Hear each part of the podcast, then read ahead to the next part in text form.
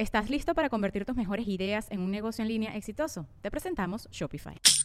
Tal vez no lo sabías, pero nuestro podcast More Than Mamis es un negocio. Y lo comenzamos, por supuesto, para desahogarnos y hablar sobre la maternidad, no para convertirnos en expertas de ventas y del e-commerce. Así que sí, necesitábamos ayuda para vender nuestro merch y poner en marcha nuestra tienda. Por eso estamos tan contentas de usar Shopify. Regístrate con tan solo un dólar por mes en shopify.com barra sonoro, todo en minúsculas. Ve a shopify.com barra sonoro para llevar tu negocio al siguiente nivel. Shopify.com barra sonoro.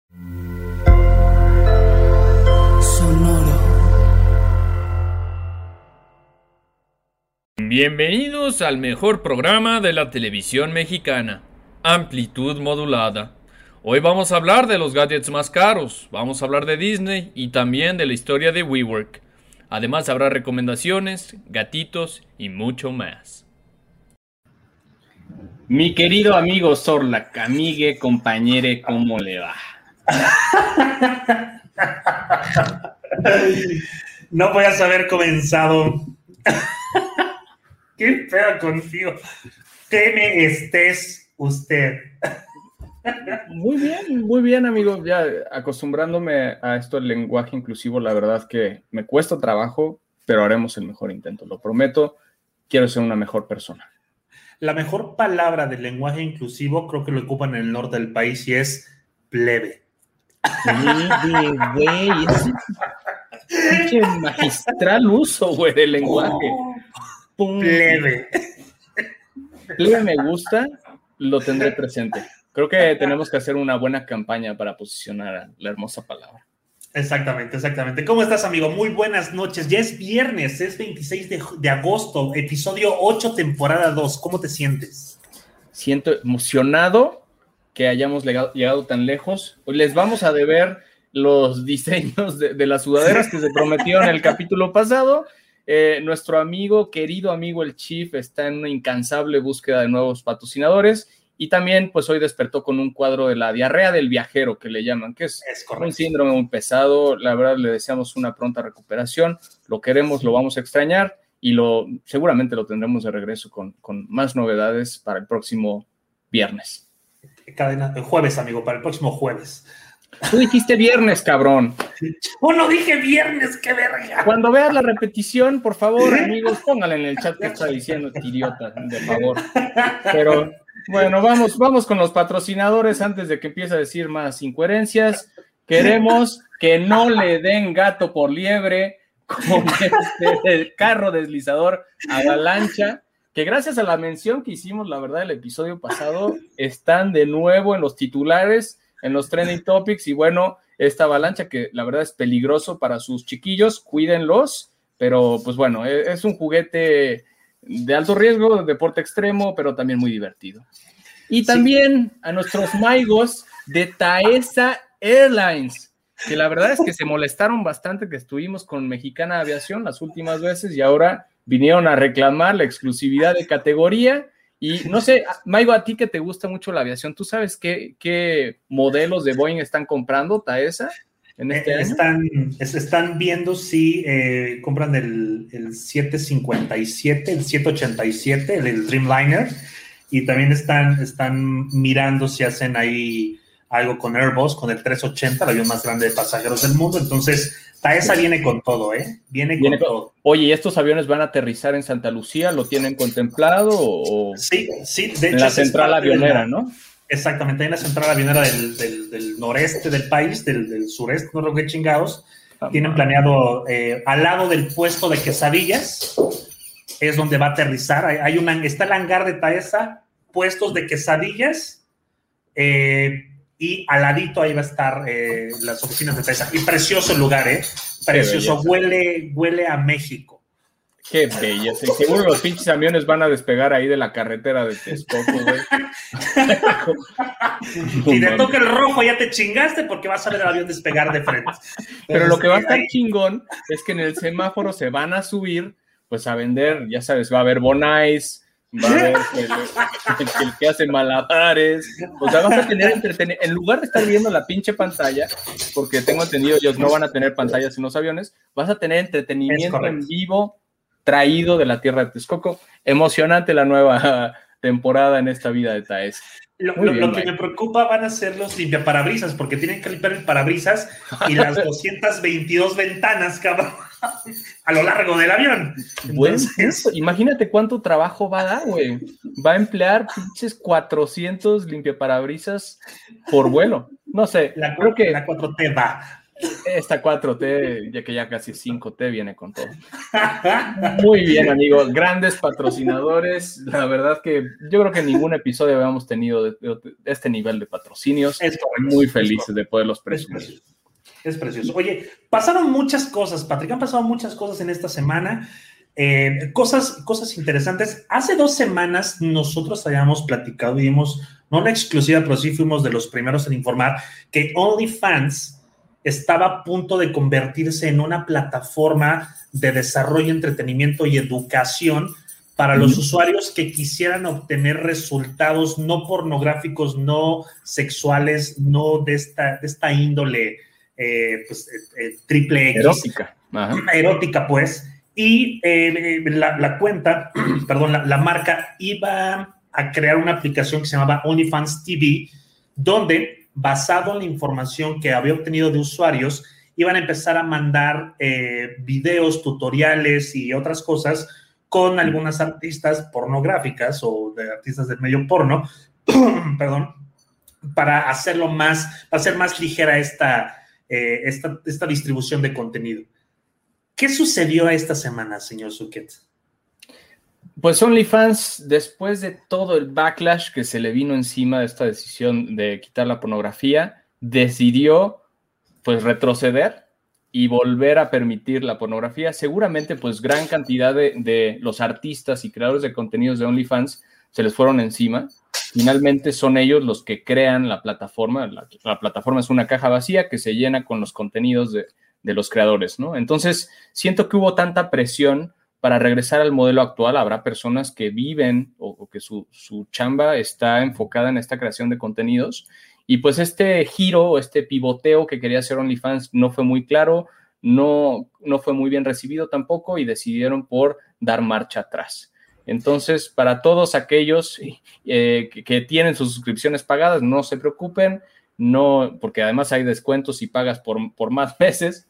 ¿Verdad? Entonces, eh, pues OnlyFans dijo, ¿qué crees? Que siempre no. Entonces, back to square one. Yo creo, Suket, que fue, ha sido una de las mejores campañas de marketing publicitario gratuito que ha recibido la marca.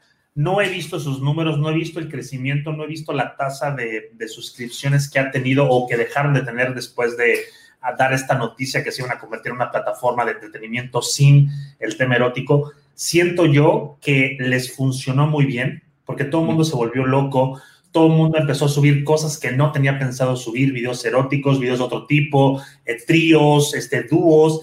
Eh, por ahí leí algunos, algunas amigas mías que tienen justamente pues su, canal de OnlyFans que estaban subiendo así, nos vamos, hay que subir toda la verga. Entonces, chingues, vámonos, a la verga todo, 10 pesos todo, chingues, entonces creo que eso también incitó a la gente a decir, oigan, pues si ya nos vamos, hay que subir todo el contenido así, vamos de la chingada. Eso provocó más descargas, provocó más clics, provocó, inclusive había gente que apenas estaba subiéndose a la plataforma y dijo, oye, es que yo nomás estaba enseñando pues este, los dientes, ahora voy a enseñar hasta el cacahuate. Y se creó, se creó más, este, pues más ruido, hay gente que ni siquiera conocía OnlyFans, cabrón. Entonces, gracias al trending topic, gracias a, los comentarios, a los, a los encabezados de, algunas, eh, de algunos diarios de internet enfocados en ese tipo de contenidos, dijeron, ay, ¿cómo que, cómo que pagas por, por tener pornografía bonito, por tener cosas eróticas de calidad? Entonces, y, tocas un punto increíble, que cientos de personas, su... Eh, eh, es, un trabajo para ellos, o sea, de donde perciben más lana es de OnlyFans. Hay gente que se lleva 200 mil pesos al mes, cabrón. Al mes. No, yo, vi unos datos, digo, obviamente habrá los creadores AAA en un OnlyFans, se llevaban un millón de dólares al mes, los top. O sea, el, 1% de OnlyFans, eh, creadores de contenido, se llevan esta cifra, ¿no? Una cosa de locos. Y, lo que dice exactamente, seguro hubo muchas amenazas de, ah, perfecto, pues nos vamos para Patreon, nos vamos para... Correcto. Nos vamos para, ¿cómo se llama? Keep Beats o Only Beats, esto de más enfocado en la parte de videos. En fin, como que hubo, hubo muchas amenazas también. Y tienes mucha razón, seguro que el Earn Media, quien no conocía OnlyFans, ahora seguro que se enteró y encabezados por todos lados. Sí, sí, sí, sí. Así que vamos a tener fotos de patas para mucho tiempo. Eh, guácala, qué rico. Eh, ¿y, qué pasó? A nosotros en este programa nos encanta hablar de Elon Musk y de todas sus loqueras, de todas sus locuras y empresas. Y hace unos días, bueno, yo no sabía que Tesla tiene un evento anual de inteligencia artificial, ¿no? Donde muestran cuál es el progreso que tienen todos sus capabilities de manejo autónomo, todo lo que están haciendo en cuestiones de robótica y demás. Y sale nuestro amigo Elon Musk, muy al estilo de Steve Jobs al final, y dicen casi que one more thing, ¿no? Tenemos algo que anunciarles. Pues resulta que creemos que nuestros automóviles son robots robots con ruedas, básicamente, porque pues al final lo que hace fuerte a Tesla es el software, ¿no? Que además hace coches, pero el fuerte de Tesla pues es toda la inteligencia que tienen detrás en, la parte de, inteligencia artificial y de software. Y entonces, ¿qué pasó? Dale por favor a este video, ¿qué pasó? Sube al pues escenario este muchacho eh, para mostrar su nuevo producto llamado Tesla Bot. Platícanos qué es esto el Tesla Bot. Este, este, bueno, conforme avanzando el video, que ya nos tenían, nos, nos tiene acostumbrados a sorpresas. Hablaba del Tesla Bot, el primer robot humanoide de la compañía. Era un robot eh, bipedal de uso general capaz de realizar tareas inseguras, repetitivas y aburridas. ¿Qué decía el señor Musk? Buscamos ingenieros mecánicos eléctricos de control para aprovechar al máximo su experiencia en inteligencia artificial, obviamente basado en lo que, lo que se estaba haciendo con, con, Tesla, con los autos, y vemos esta belleza aquí. Ay, ay, ay. Ya nomás el pasito. Estás. Pero, o sea, lo que decía es, efectivamente, un robot que te va a ayudar con con algunas cosas que te aburren, por ejemplo, y, abusaron del ejemplo que dieron, que es un robot que va a poder ir a la tienda a comprarte cosas. Entonces, ¿sabes? Lo que me quedé pensando, Sorla, que es, al final, pues si necesitas un robot que aspire, haces un robot que esté creado en función de, la acción de aspirar, ¿no? Por eso tenemos la rumba. O si necesitas un robot que te ayude a limpiar los trastes, pues no tiene por qué ser humanoide. De hecho, a lo mejor y no somos la mejor raza, ¿no? Aerodinámicamente hablando, como para ser un robot inspirado en nosotros. Eso fue lo que me quedé pensando es, abusaron del uso de esto, pues sí va a ir a la tienda por ti, pero no, no está muy claro, pues cómo va a agarrar la piña, el plátano y va a pagar y demás. O sea, como que está raro porque al final lo que sí tiene Tesla es, como lo hacen con los autos, ¿no? Hay un billón de millas recorridas en autos Tesla y gracias al crowdsourcing, gracias a que los usuarios o a las personas están comprando y manejando sus autos, ellos tienen una red de inteligencia. ¿Qué pasa? Esto es un producto nuevo que al final Tesla hoy no conoce la, la, infraestructura de nuestras casas, de las tiendas, de las calles sí, eso se los doy, ¿no? De las calles tienen todo absolutamente mapeado y entendido, pero con las funciones dentro de la casa, o sea, ¿qué tal que le dices Tesla bot, baja las escaleras y tráeme los audífonos? No creo que esté listo de inicio para este tipo de funciones, a lo mejor un poquito más eh, complejas o, no, al contrario, más simples. ¿no? Eh, sí. Creo, que aquí, también entra el tema de, eh, de, la seguridad de la información, porque para hacer, para hacer un, equipo más en tu casa, necesita hacer un, un plano, necesita hacer un, mediciones, necesita hacer muchísimas eh, eh, acciones que permitan que alguien, eh, bueno, que, la computadora central, que el chip, lo que tú quieras, llámelo como quieras, conozca cuál es el tamaño de tu casa, el espacio de tu casa, qué tienes, qué no tienes. Al final va a tener una cámara instalada esta madre para detectar como los Tesla. Entonces, vuelvo al tema que tocamos hace muchas, muchas emisiones de amplitud modulada. ¿Qué pasa con la privacidad y con la seguridad del usuario? Aquí estás exponiendo ahora la privacidad de tu casa y la intimidad de tu habitación. Eso es como, eh, como tener al, enemigo en casa, es prácticamente Skynet. Güey, además, o sea, este, pues así, sí se siente Terminator, ¿no? Sí, se siente como que esto se puede convertir, de hecho, muy inspirado en los robots de Yo Robot. Eh, de, hecho, Will Smith, ¿viste que se subió al mame de esto? Sí, claro. Se subió al mame. Y mira, datos rápidos del, del robot Tesla: 1,72, pesa 57 kilos, velocidad máxima de desplazamiento 8 kilómetros por hora. Los kilos que puede levantar en peso muerto, 68 kilos, un bulto de cemento de 50 kilos y un niño y kilos que puede transportar para que le cargues las, para que te cargue las bolsas hasta 20 kilos. Entonces. No, pido dos cartones de leche y ya se tronó mi robot de 500 mil pesos. ¡Qué chingados! ¿Por qué? Oye, pero Sorli, a ver, la empresa, la mejor empresa de robótica para mí y para muchos es Boston, Dynamics. ¡Claro! Tienen años, años estudiando cómo mejorar los robots. Los robots no tienen forma, bueno, uno tiene una forma humanoide, y otro tiene una forma de un perro, de una cabra, cada quien lo interpreta como sea. lo que hemos visto de Boston Dynamics, primero, no tienen planes de lanzar nada comercial como Tesla, que está dando un brinco de 0 a 100, hacer un producto que puedas comprar y tener en tu casa. Y Boston, pues que tiene todo el knowledge del MIT y han tenido, no sé, 20 años de estudios para mejorar la robótica, no están listos. A mí me suena raro y, puede sonar como una, una, una, promesa más no cumplida por Elon Musk, que recuerdan, es el mismo güey que creó el Tesla Kila, que hizo un lanzador de llamas, que... que es un encendedor, no es un lanzador de llamas. Un encendedor, no mames, güey. Pero mira, yo, yo no estoy seguro que el Tesla Bot vea la luz, por lo menos como lo dijeron en la presentación, que estaría listo para finales del 2022. Suena muy prematuro, muy ambicioso y pues obviamente lo que decíamos, necesita de mucha información y de, crowdsourcing para que realmente pueda ayudar y cumplir con la promesa de hacer funciones de la casa y de la vida. Oye, hablando de, de Boston y justo, justo aquí, aquí pongo este, este video, ¿Cuánto tiempo les ha costado a los de Boston hacer esto, Suquet? Años. fácil, 25 años. Eh, sí, sí, sí. De hecho, te iba a decir, son, son, son un par de decenas de años para que este robot brinque de la vuelta, haga una pirueta y. Se eche su parkour. Exactamente. O sea, les ha costado muchísimo. Y, y, no creo que la gente de Tesla, digo aquí, y espero que me den una cachetada gigantesca con uno de estos robots de Tesla, copien esta tecnología o ya la tengan adaptada a algo, o tal vez el señor Tesla, el señor eh, Elon Musk dijo, Elon Musk dijo, bueno, lo vamos a hacer, pero en 20 años, te la compro. Pero sacarlo tan de repente y decir, bueno, pues te va a ayudar para tal, tal, tal.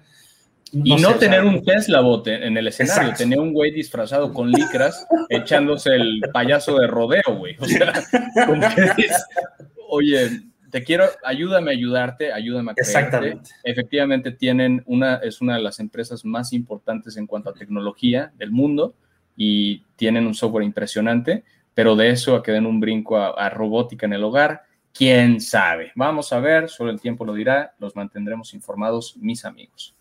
Así es, y pues bueno, ya cubrimos las, las notas más llamativas, que son creo que las, las más eh, habladas en redes sociales del tema del Tesla Bot. Por ahí también salió Xiaomi con un, con un perro robot que van a lanzar bastante interesante. Ya se están, ya están aventando a lanzar no solamente aspiradoras, no solamente baterías, no solamente eh, estos patines eh, tan bonitos, sino que también van a lanzar su perro robot, que seguramente les hablaremos de la siguiente semana, para que lo puedan para que lo puedan comprar y nos lo compartan y, veamos qué sucede. Me siento en, en un episodio de Black Mirror, Suket. Estamos, está muy Black Mirroresco esto, mi amigo. Y mire, y, para que siga, para que siga la historia tenebrosa, Sorly, yo, yo quería platicar de la historia de WeWork. Eh, ¿Tú has estado en algún WeWork? ¿Has, has tomado juntas de un WeWork? En Toluca hay WeWorks primero, digo, sin ofender. no creo que haya en Toluca WeWorks, pero sí oh, en Ciudad de México. Fui tal vez unas cinco o seis veces a juntos con clientes, firmar contrato, eh, platicar este, con, algunos talentos, eh, hacer algunos talleres y es un, es un modelo de negocio bonito, curioso y chistoso. Ok, muy bien, pues efectivamente creo que hicieron muy bien el encontrar una oportunidad de negocio. A ver, lo del coworking tiene unos 40 años que existe, no, fue un concepto nuevo. Eh, lo que hicieron fue encontrar una oportunidad de negocio cuando tuvimos esta crisis inmobiliaria en el 2008, ¿no? particularmente en Estados Unidos. Entonces, lo que empieza a hacer este cuate, Adam Newman, el fundador de WeWork, es un, tipo que viene de Israel, que estuvo en el ejército y regresó a Estados Unidos en el 2001 a, pues, a probar fortuna en el sueño americano. Y crea este concepto de renta de espacios y hacer un lugar cool, todo basado en la comunidad, ¿no? Él, él había vivido de, de, muy joven en unas comunidades, unas comunas, y quería replicar ese, ese modelo, como que el mundo corporativo, efectivamente, creo que ahí le dio al clavo, tenía como todas estas fricciones y el coworking no existía realmente. Había empresas como Regus y como EOS Offices, pero no promovían el hecho de que, pues, bueno, que, interactuaran las personas, que a lo mejor encontraran negocio con sus otros compañeros, etc. Entonces, este cuate Adam Newman, que además muy excéntrico, un tipo de pelo largo, que de hecho si, si tú buscas fotos o videos de Adam Newman, es un cuate que, siempre sale con los brazos así. Es un cuate que se creía Jesucristo, que tenía el pelo largo y que él siempre dijo que su propósito era más grande que él mismo, que pues, no rentaba oficinas, ¿no? Él inclusive dijo en una entrevista que quería ser presidente del mundo, no existe, pero quería ser presidente del mundo. Entonces, eh, ¿qué pasa? Un poco como Doctor Evil, algo así. Eh, llegan unos eh, chinos Em, en, este, en este momento empiezan a ver oportunidad de negocio con, con WeWork y le ofrecen 4 billones de dólares a este cuate. Ven que hay una oportunidad de negocio grande, ven que puede crecer, le ofrecen 4 billones de dólares y le dicen, vuélvete loco. Eh, entonces ahí es cuando empiezan los problemas, porque se empezó a vender como si fuera una empresa de tecnología, cuando al final era una empresa de ladrillos, era una empresa de renta de inmuebles y punto se acabó. Entonces empieza a crecer, empieza a comprar startups, se convirtió en un unicornio, ¿no? Que ese es el momento en el que un startup llega a una evaluación de un billón de dólares, ahí es cuando se convierte en un unicorn, en un unicornio.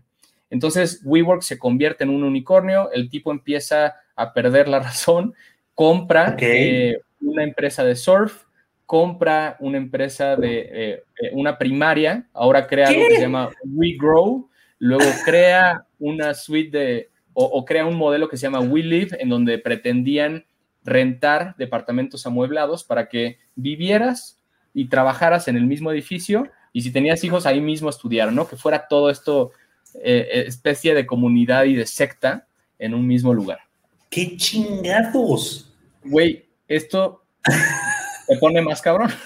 Porque, o sea, hicieron muy bien, ¿no? Empezaron a crecer, llegaron a un punto que tenían más de mil ubicaciones, eran el, el rentador, por así decirlo, eh, más grande de Manhattan, también más grande de Londres, más grande, o sea, escalaron a un nivel absurdo, ¿no? Eh, obviamente por toda la inyección de capital que estaban teniendo en, en, desde diversos fondos. Entonces, bueno, lo que pasó después, eh, empieza a crecer la popularidad de WeWork, empiezan a crecer las oficinas. Eh, SoftBank, efectivamente, Paco, no, fueron chinos, fue SoftBank japoneses, un fondo de inversión japonés. Eh, la compañía empieza a crecer porque sí lo hicieron bien en el sentido de, un ambiente cool, de un ambiente hip. Eh, todo el mundo quería estar en este, en este movimiento. De hecho, hacían un evento global para todos sus empleados que era como un campamento en donde básicamente era irte a poner una guarapeta de tu vida en casas de campaña y no te dejaban salir porque te estaban traqueando con, con unas pulseras, ¿no? Entonces, completamente fuera de control los excesos. Una secta. Eh, una secta, güey, que se volvieron famosos por, por ser quien puso de moda el café y la cerveza gratis en las oficinas. Y la verdad es que los WeWorks eran o son bonitos, ¿no? O sea, al final, un buen estilo, medio eh, industrialoso, medio oldie, etcétera. Y exactamente les explotó la tacha, porque no son una empresa de tecnología. Se vendieron y esta burbuja que creó WeWork fue porque se comparaban con los Ubers y con los Googles de la vida, ¿no? Cuando al final, de nuevo, era un negocio de inmuebles y punto. Entonces, bueno, el siguiente episodio de la historia de, de, WeWork es cuando lanzan su IPO, ¿no? Es cuando una empresa se vuelve pública, cuando pasan de ser privada a pública. ¿Qué pasó ahí? Se destapó la cañería, porque efectivamente es literalmente tienes que convertirte de privado a público y mostrar cuál es tu modelo de negocio, cuánto dinero estás ganando, cuánto dinero estás gastando, etcétera, etcétera. Y se dieron cuenta que esta compañía gastaba un, un promedio de 300 mil dólares al día. Perdía 300 mil dólares, o sea, 6 millones de pesos de pérdida, ya cuando lo, lo, comparas con las ganancias al día. ¿Qué pasó? Pues esto fue inclusive, Sorly, antes de COVID, donde dirías, no, pues ahí es donde la cosa se pone tenebrosa porque la gente ahora está trabajando desde casa. Esto fue en septiembre del 2019, antes de COVID. Intentan okay. hacer su IPO, los inversionistas empiezan a revisar los números, ven que este, ve la locura que hizo este güey. Eh, compró el, el, nombre de Wii, y ahora la compañía se iba a llamar We. Ya no era WeWork porque lo querían hacer We Live, We Grow y todo. Y entonces el güey le vende el nombre de We a WeWork, a su propia compañía, le vende por 6 millones de dólares el nombre. El güey okay. eh, con, con, un avión, con una mansión, su esposa es la prima de Gwyneth Paltrow, entonces la quería tener ahí en los reflectores. Y el güey completamente fuera de, de control, los empleados pues, se dieron cuenta de, tenían un líder que iba con la tacha explotada exactamente, quemando dinero, quemaba más que Uber y no se veía para cuándo fueran a hacer eh, o a tener ganancia. Entonces, toda esta, para hacer corta la historia, corren al CEO, no pasa el IPO, nunca se volvió pública WeWork. De hecho, SoftBank vuelve a invertir para, pues, salvar a WeWork de la bancarrota que estaban al borde. Okay. Hacen que este güey renuncie y además salirse le dan casi 2 billones de dólares para que se vaya esto que le llaman Golden Parachute, su paracaídas de oros, y, y, tiene, bueno, demandas de empleados por eh, maltrato, despido injustificado, por tema de, de, explotación. Bueno, todo absolutamente pasó y bueno, se destapó en el momento que quisieron hacerse públicos como The We Company. Ahí es cuando cambian de nombre, ¿no? Y ahí mostrando el abanico de empresas que había comprado, pasando por primarias, empresas de surf, empresas de meetups. No, no, no, no. Entonces, bueno, eh, la historia aún no termina. WeWork sigue ahí. Digo, esto de nuevo fue antes de la pandemia. Ya me imagino los números de, de, miembros que, que, que, se fueron de WeWork y que dejaron de rentar ahí.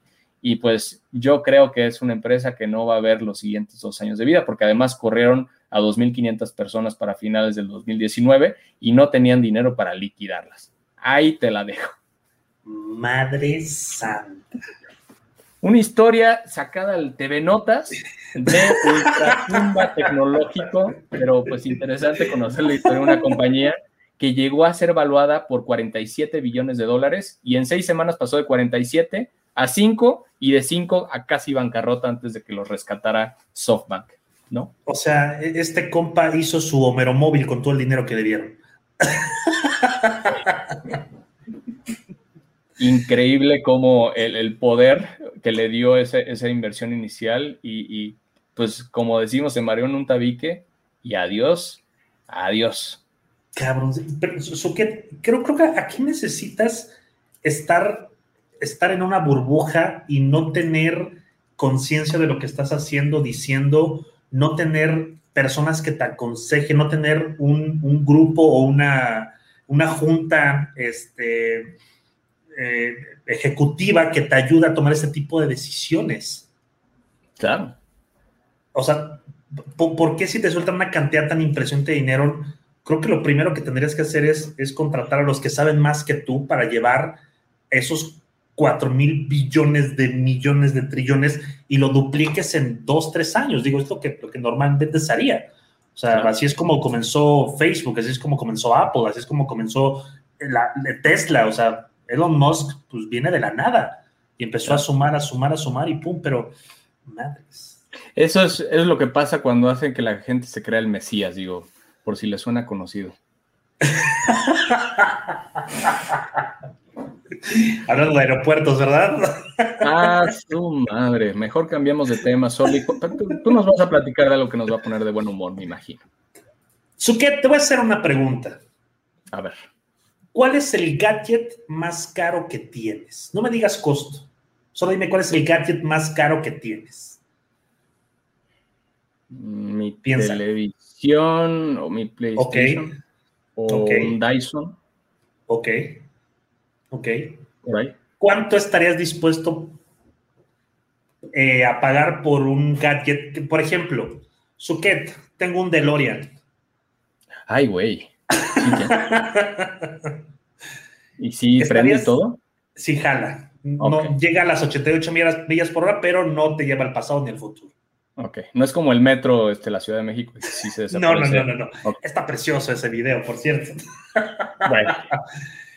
Imagínate que hay gente, Suket, en el mundo, en este 2021, que ha llegado a pagar más de un millón de dólares por una pieza que no vas a poder abrir porque se le cae el balón automáticamente. Y la compran pues, proyectando que lo que pagaron en unos años se duplique o se triplique, ¿no? El valor futuro. Sí. O nostalgia, o la pieza de colección, o simplemente salir en, en los headlines, ¿no? Exactamente, sí. Para decir, miren, la mía está más grande que la de todos y pagué 1.3 millones por algo. Ay, güey. Pues por tu DeLorean, no sé. ¿Aceptas, aceptas la sí vale? Eh, ¿Aceptas sin intereses? Bonos, bonos, eh, pejebonos ahí. Los pejevales. los pejevales. Pues mira, vamos, vamos a hablar rapidísimo de los gadgets más caros en la historia. Este que estás viendo aquí, Suket, es una copia muy rara de Mario Bros. Que se convirtió en uno de los juegos más caros en la historia al momento de la subasta y de la venta. Esta cosita que está aquí se evaluó en 660 mil dólares. Este, 12 ah, este millones de pesos. Exactamente. Este videojuego lo compró un señor hace más de 30 años y lo dejó en un cajón, Suket. Y se lo olvidó porque dijo. genio visionario. no, se lo olvidó al cabrón. Dijo, después lo regalo. Pasaron 30 años, abrió el cajón, empezó a buscar entre unas cosas, dijo, ah, cabrón, aquí tengo este juego. Lo más increíble, Suket, es que es una versión muy rara que tiene justamente el fondo negro. Eso lo hace caro y lo hace raro y lo hace casi único. La calificación que recibió fue de 9.6, es casi perfecta, es A plus. La calificación perfecta no se acerca al 10, 9.9 a doble plus. Entonces, esto que ves aquí se vendió en 660 mil dólares. Es el famoso Black Box para la NES eh, que salió a la venta en 1985. Imagínate, o sea, Brutal. Esto, ajá, esto eh, eh, triplicó o sextuplicó, perdón, los casi 114 mil dólares que pagaron hace un par de años por el mismo título, que ya estaba un poco jodidón, pero este que llegaron a evaluar en una casa que, se llama Heritage Auctions, que es la casa de subastas más importante que hay en el mundo, bueno, es la única que tiene este tipo de, de rarezas, eh, la descripción, el juego, la caja, todo estaba perfecto, Suket. Entonces el señor dijo, ¿cuánto valdrá? Empezó a buscar en Google, empezó a buscar en Internet. Afortunadamente fue bien aconsejado y toma la muñeco, 660 mil dólares. Pero ahí no acaba el chiste. Esto que está aquí se convirtió hace algunos, eh, algunos días, algunas semanas. It's Mario. en el juego más caro que se pagó en una subasta. Y de hecho tenemos el video, cuando se los vamos a mostrar. Como ves, es una calificación A, doble plus, 9.8 de, de, casi 10. El juego está en perfectas condiciones. No este le tienes que soplar ni nada. No le tienes que soplar en lo absoluto. Nunca se ha abierto se, mantuvo así tal cual en la historia, en la posteridad del mundo, sin siquiera ser mirado por el sol, se guardó, se ocultó y quedó ahí. Entonces, este pequeño bebé, nunca fue soplado exactamente, este pequeño bebé se vendió en 1.3 millones de dólares. A su madre. Nada más y nada menos. Y de hecho, millones de pesos. Exactamente. Aquí tenemos, tenemos el, el video, eh, 1.5 millones de dólares, perdón. Tenemos el video. Empezó el valor de este juego en línea en 350 mil dólares, Suket. Ahí iba, chiquiteándole. 350 mil dólares por un videojuego, cabrón, los, lo, es mucha lana, es demasiado dinero. ¿Y sabemos quién lo compró? Eh, no, el, el, comprador al parecer está oculto, eso es algo bueno también, porque imagínate, vas a su casa, se lo robas y lo abres para jugar y le soplas y resulta que no sirve. Entonces, qué bueno que se ha mantenido oculto. Bueno, lo que yo leí es que se, se ha mantenido oculto. Entonces, este juego es el que ha superado las la, la, mayor venta en, en, cuestión monetaria en el universo de los videojuegos con 1.5 eh, millones de euros, de, de, de, dólares. Imagínate, tener esa cantidad de dinero para decir, mamá, me compró un videojuego y que sea ese. Lo que, con ese 1.5 millones de dólares compras como cuatro friki plazas, cinco plazas de ave y, güey, 400 mil copias de varios 64. Pero Ahora, obviamente entiendo que pues, está evaluado, está certificado 9.8 de calificación, cuidado. Correcto. Suket, esto que está aquí es un cargador inalámbrico para teléfono móvil, para tus AirPods, para, para tu teléfono y para otras cosas. ¿Cuánto estarías dispuesto a pagar por él? Pues mira, me esperaría el buen fin y pagaría yo creo que unos 800 pesitos. Ok, esto que ves aquí es el Bolonic Ballet Tree, edición limitada. Te carga tu teléfono de forma inalámbrica. Es un diseño de oro amarillo 18 quilates con lana de vicuña. Costo de 4 millones de pesos. ¿Qué? ¿Por qué no te comprarías un Ferrari en lugar de un pinche cargador? Porque el Ferrari ya lo tiene, su que este cargador es para gente muy rica, que ya tiene dos Ferraris, Bentleys y, y viaja en yate. y hablando de cosas pendejas, esto que tenemos acá, que es una silla de bola, es fibra de vidrio y se llama Hero Arenio, un nombre muy cagado de decir. Hero Arenio. Costo 8 mil dólares. ¿Por qué? Porque es una silla que no tiene, no tiene esquinas, es una silla donde te, te, vas, a, te vas a encontrar. Es las sin orillas. Exacta, es las sin orillas, es correcto. Oye, y pero en Arcos viendo... Bosques peluceaba, había tantas de estas sillas en Arcos Bosques y yo las peluceaba, güey. Esta cochinada. Pues ve, de haber sabido, la trepaban en el, la cajuela. 8 mil dólares. Y veo que tienes unos, unos audífonos eh, de Apple. ¿Qué te sí, parecería señor. cambiarlos por estos que están acá? Estos son, son como los, de los de Sella. Son los Caviar AirPod Max de oro negro. Ay, güey. ¿De a cómo? 750 gramos de oro en la fabricación, acompañados del logotipo de Caviar, plasmado en el exterior, como lo ves ahí. Nada más y nada menos que 108 mil dólares. ¿Qué pedo? ¿Jalas, pandeas? Y otra vez no te los pondrías, güey, porque pues imagínate, estás cargando tu kilo de oro, pues vas a acabar con tortícolis todos los días. Y para estar Imagínate. escuchando a la Rosalía, no, man.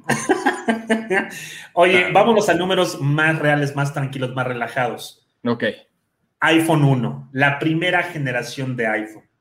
Este equipo que nació hace ya mucho tiempo, en el 2007, se vendió en una subasta en, en, en eBay ¿Cuánto crees? Números reales, números que no somos tan exagerados.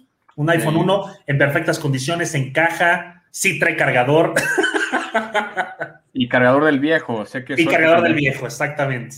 50 mil pesos. 24 mil dólares.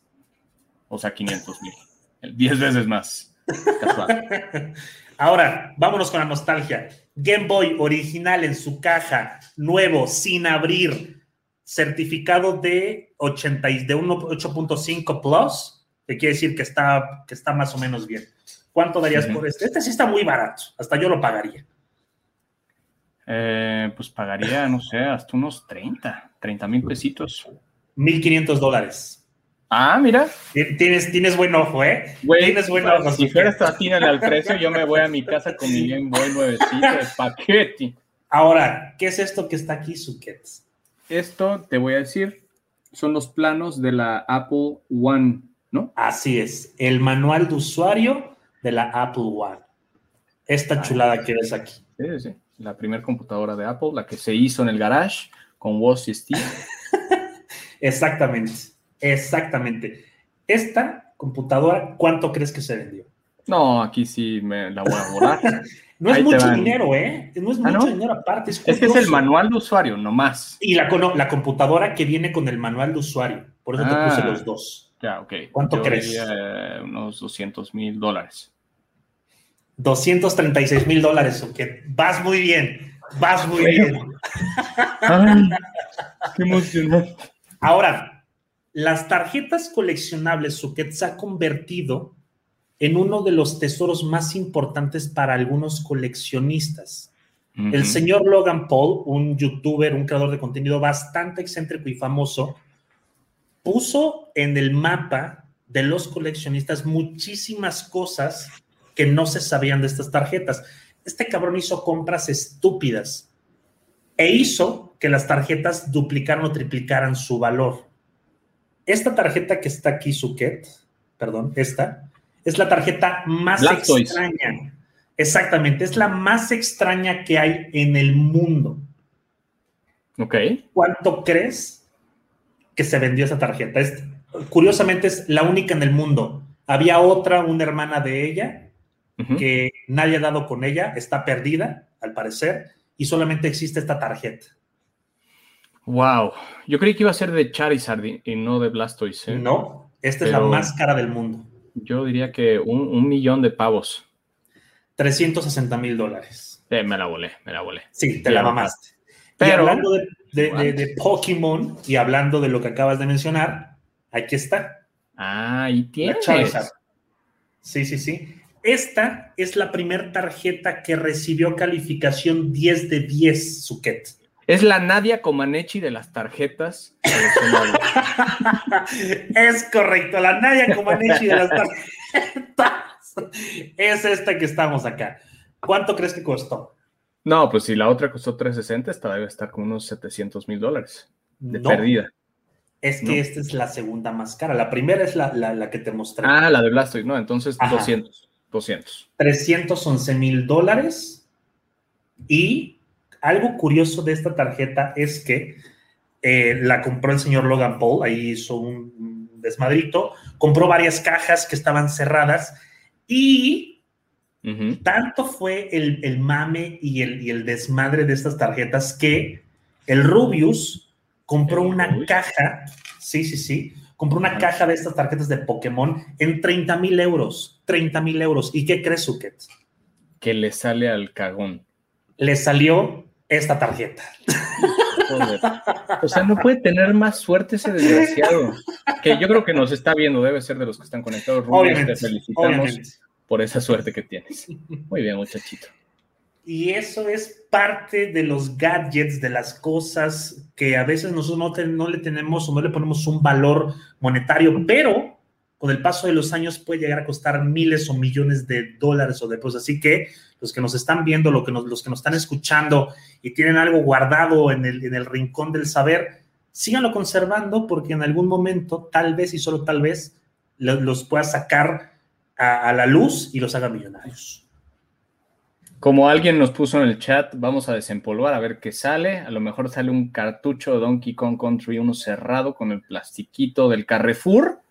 Y en una de esas, pum, pacátelas, se hacen millonarios. Ustedes inténtenlo, amigos, nos cuentan qué sale. Así es. Suket, pues bueno, esto ha sido todo por el día de hoy. vámonos con unas recomendaciones rapiditas. Vámonos, vámonos. Oye, tengo rápido, yo tengo un par de recomendaciones, neta, neta. Eh, una de ellas la estoy viendo, eh, pues ahorita, que se llama Record of Ragnarok, que es la batalla de los dioses contra los humanos. Es un anime de Netflix original donde eh, Zeus ya está harto de todo y va a matar a los humanos, llega una Valkyrie y le dice, espérate cabrón, vamos a hacerlo más interesante. ¿Qué te parece si se parten la madre los humanos más cabrones que han existido en todo el mundo, en toda la historia del universo de los humanos contra los dioses? Chingón. Entonces, eh, hay, hay, cosas curiosas, está muy chingón porque salen los dioses del Olimpo, Zeus, sale Thor, sale... Eh, Ay, se, me fue, eh, se, me fue, el nombre de este cabrón este que está en el, en el mundo oscuro del se me fue el puto nombre pero está interesante está en Netflix y se llama Record of Ragnarok véanla por favor. Y otro documental un documental que por favor por favor por favor tienen que verlo. Este es un gran documental que se llama eh, ay cabrón lo perdí bueno se llama eh, aquí está The Inventor es con Elizabeth eh, eh, el apellido es Holmes, una morra que llegó a ser considerada la, la, Steve Jobs de la medicina. Esta cabrona llegó a Silicon Valley con una idea impresionante, le vendió al mundo humo y resultó que la cabrona era un, era un fiasco, era una persona que, que, gastó muchísimo dinero, justo lo que me platicabas de WeWork. Entonces, vean el documental, se llama este, eh, The Inventor, me parece que está en HBO. Por favor, ya lo, si ya lo viste, Suket, espero que te haya gustado y si no, pues velo. Ese, no he visto ninguno de los que recomendaste y nos lo vamos a echar, mi sobre. Te, te vas a encabronar de cómo es que esta mujer le dio la cara a miles de estadounidenses necesitados de ayuda médica. Madre, ¿sabes? Me hiciste recordar el podcast de Doctor Death, que habla de, doctores que, que le pues, han asesinado personas en cirugías y demás. Búsquenlo, esa es parte de mi recomendación, aprovechando. Doctor Death es un podcast de una empresa que se llama Wondery. Es muy bueno, tiene tres temporadas. Escuché la 1 y la 2, la 3 debe ser igual de buena y parecido a lo que, lo que platica Sorlak. Y yo les quiero recomendar el libro de Hail Mary, como esta jugada del fútbol americano donde echan el balón desde la yarda 1 hasta la última, que cuenta la historia de eh, un astronauta que va a resolver eh, cómo, cómo hacer que la humanidad sobreviva a otra galaxia. Y pues ahí cuenta de, pues se encuentra con extraterrestres y de la convivencia y de cómo entenderse con el lenguaje y, e intentar regresar a la Tierra para salvarlos, ¿no? Entonces está muy bueno Hail Mary. Eh, y también les recomiendo, bueno, no sé si ya lo recomendó el Chief, pero la serie de What If, que está en Disney Plus, salió el tercer episodio, está loquísimo, brutal. Sí, o sea, pueden decir, son caricaturas, no importa. La narrativa, el storytelling de estas eh, historias, ¿no? La primera es si Capitán América no hubiera sido, y, el What If, y, entonces lo fuera la que era su novia. El, segundo es de T'Challa, además con la voz de Chadwick Boseman. Eh, si él fuera el, ¿Cómo se llama? Guardianes de la Galaxia. El lead de Guardianes de la Galaxia. Y, el tercero, no lo he visto, pero seguro va a ser una joya también. Es una joya, es una joya. Y, Suket, cuando lo veas, podemos discutir la voz de uno de los personajes, por favor, y me dices qué opinas. Tú sabrás cuál. Ya sé, te, lo mando por WhatsApp para que no, no quememos aquí el capítulo. Se discute con todo gusto, mi amigo Sorle. Pues, amigos, intentamos hacer este programa un poco más corto. Espero les haya gustado el formato. Eh, esperamos al Chief, lo extrañamos también para la próxima semana y que tengan una gran noche mañana, tarde, los amamos. Una gran noche. No sé más. Cuídense. Vámonos, muchas gracias. Nos vemos la siguiente semana con más de amplitud modulada y pues, pues ya estuvo. Adiós. Gracias por sintonizar Amplitud Modulada, donde damos amplitud a tus emociones. ¿Estás listo para convertir tus mejores ideas en un negocio en línea exitoso? Te presentamos Shopify. Tal vez no lo sabías, pero nuestro podcast More Than Mamis es un negocio y lo empezamos por supuesto para desahogarnos y hablar sobre la maternidad, no para convertirnos en expertas de ventas y del e-commerce. Así que sí, necesitábamos ayuda para vender nuestro merch y poner en marcha nuestra tienda. ¿Y cómo suena con Shopify? Llegó otra venta. Shopify es la plataforma de comercio que está revolucionando millones de negocios en todo el mundo. Ya seas un emprendedor desde tu casa o desde donde sea, Shopify es la única herramienta que necesitas para iniciar, administrar y hacer crecer tu negocio sin dificultades. Con Shopify puedo gestionar pedidos, envíos y pagos desde cualquier lugar, brindándote toda la información y estadísticas de tus ventas al detalle. Regístrate para un periodo de prueba con tan solo un dólar al mes en shopify.com barra sonoro, todo en minúsculas Ve a shopify.com barra sonoro para llevar tu negocio al siguiente nivel. Shopify.com barra sonoro.